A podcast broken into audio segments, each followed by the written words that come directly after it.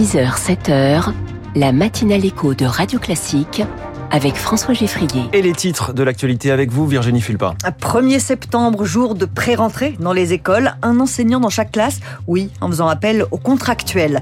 Les salaires augmentent, les prix aussi, et à la fin, c'est l'inflation qui gagne. L'occasion contre l'inflation, le marché de la seconde main en pleine expansion. Après ce journal, 29 milliards de dollars de bénéfices. C'est énorme. Sur un seul trimestre, c'est historique. Explication sur ce chiffre XXL annoncé par la banque suisse UBS. Ce sera dans les titres de l'économie à 6h10. 6h15, la France de demain, on va se poser et réfléchir sur l'innovation. Pourquoi nous inquiète-t-elle bien souvent? Je reçois le philosophe Xavier Pavie dans un quart d'heure. Et puis dans cette matinale écho, le portrait de Jean Tirole, le français prix Nobel d'économie. Ce sera avec Natacha Valla dans les classiques de l'économie à 6h20. Virginie Fulpin, avant les élèves lundi, les enseignants rentrent à l'école ce matin pour la pré-rentrée. Un enseignant dans chaque classe, c'est la promesse du gouvernement pour la rentrée. Comment faire quand plus de 3000 postes n'ont pas été pourvus parce que les concours de l'enseignement n'attirent plus? Réponse, embaucher des contractuels. Dans l'académie de Créteil, 1500 enseignants ont été recrutés sur CV et entretien. Pour préparer leur rentrée, ces futurs professeurs ont eu droit à une formation de 4 jours à laquelle vous avez assisté à l'université de Créteil, Anna Huot. Un diaporama des inspecteurs académiques en guise de professeurs et de futurs enseignants contractuels en guise d'élèves. Dans l'amphithéâtre, on passe en revue le béaba du professorat. Qu'est-ce qu'on retrouve dans cette, euh, dans cette équipe de direction? C'est pas en une demi-journée ou en trois demi-journées qu'on va construire des enseignants euh, aguerris. Vincent Zaccardo, inspecteur de l'Académie de Créteil. On est là vraiment pour euh, donner les bases du métier d'enseignant pour que nos nouveaux enseignants puissent prendre en charge les élèves. J'envisageais de leur demander aussi ce que eux attendent de moi en tant que professeur, c'est une bonne idée ou pas?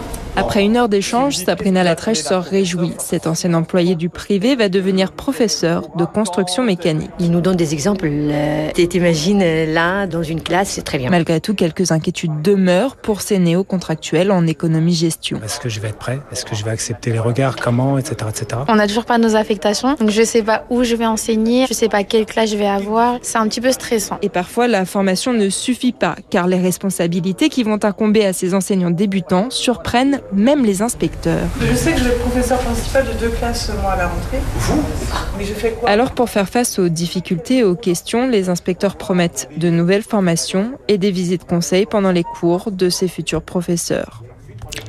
Mesdames et messieurs les chefs d'établissement, j'ai pu mesurer combien l'absence de directives claires s'agissant de l'abaya vous plaçait dans une situation difficile sur le terrain. 15 000 responsables de l'éducation nationale ont reçu une note de service de Gabriel Attal hier. Le ministre prône la discussion avec les élèves qui arriveraient à l'école en abaya avant d'envisager des sanctions. Gabriel Attal euh, qui accompagne Emmanuel Macron dans un lycée professionnel du Vaucluse ce matin. C'est la première rentrée d'après réforme des lycées professionnels et l'exécutif veut voir les avancées à Orange. Un gros enjeu, un tiers des lycéens est inscrit en filière professionnelle. Des cours de français et de maths en petits groupes, un bureau des entreprises installé dans chaque lycée. Voilà des exemples de cette réforme qui contrarie les syndicats d'enseignants. Ils appellent à manifester à Orange en marge de la visite du président. Jamais les salaires n'avaient autant augmenté qu'en 2023. C'est la conclusion d'une étude publiée hier par le cabinet Deloitte. Plus 4,6% pour les ouvriers, plus 4% pour les cadres. Mais ça ne compense pas la hausse des prix. L'inflation a atteint 4,8% en un an à la fin du mois d'août, d'après l'INSEE. Donc, la perte de pouvoir d'achat est bien réelle, comme l'explique Eric Heyer. Il est directeur du département analyse et prévision à l'OFCE depuis le début de la crise, admettons, sanitaire, la perte de pouvoir d'achat, c'est-à-dire le fait que les salaires aient moins progressé que les prix, bah, s'élève à deux points et demi. En perte de pouvoir d'achat qu'on observe dans tous les pays. Hein. La France n'est pas un cas isolé. Si on regarde nos amis euh, allemands, la perte est plutôt de 3,6% contre 2,5% chez nous. Et en Italie, c'est plutôt 6,4%. La France s'est distinguée des autres pays en essayant de bloquer au maximum un certain nombre de prix avec les boucliers tarifaires. C'est-à-dire que l'inflation a été un peu moins chez nous qu'ailleurs, mais l'augmentation de salaire n'a pas compensé cette forte augmentation des prix. Des propos recueillis par Éric Mauban.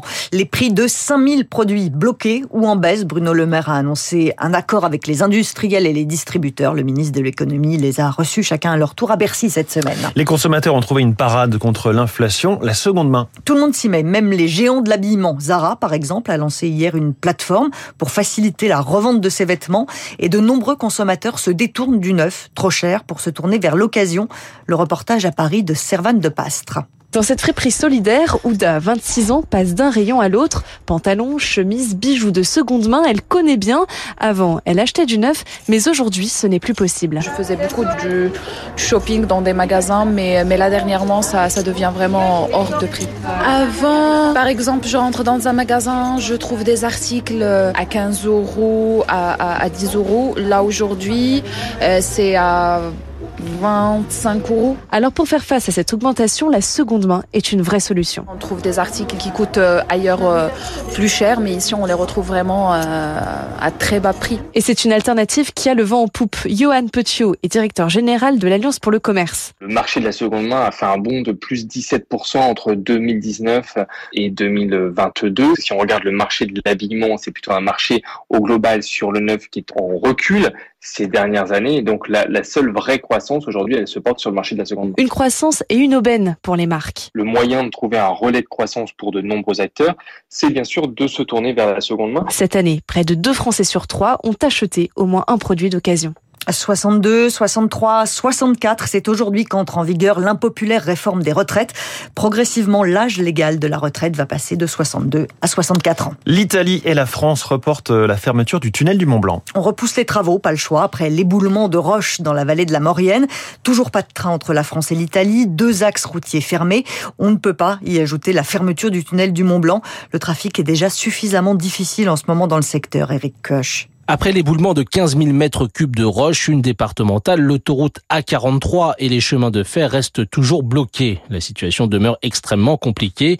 Mais selon Clément Beaune, le ministre des Transports, en déplacement sur place hier, les choses pourraient tout de même s'améliorer sur les routes dans les jours à venir. L'ordre de grandeur, aujourd'hui, c'est que nous pourrions euh, ouvrir d'ici 8 jours euh, la 43. En revanche, sur le rail, le déblaiement ainsi que les réparations à effectuer sont beaucoup plus lourds. Par conséquent, une amélioration de la situation ne devrait pas intervenir avant deux mois.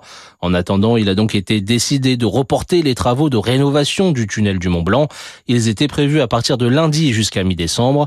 Et si cela devrait fluidifier un peu le trafic, à Modane, en Haute-Maurienne, désormais uniquement relié par de petites routes au reste du territoire, la situation commence à peser, explique Jean-Claude Raffin, le maire de la commune. Plus les jours passent, plus nous avons des difficultés, notamment d'approvisionnement pour les grandes surfaces, d'approvisionnement pour les carburants.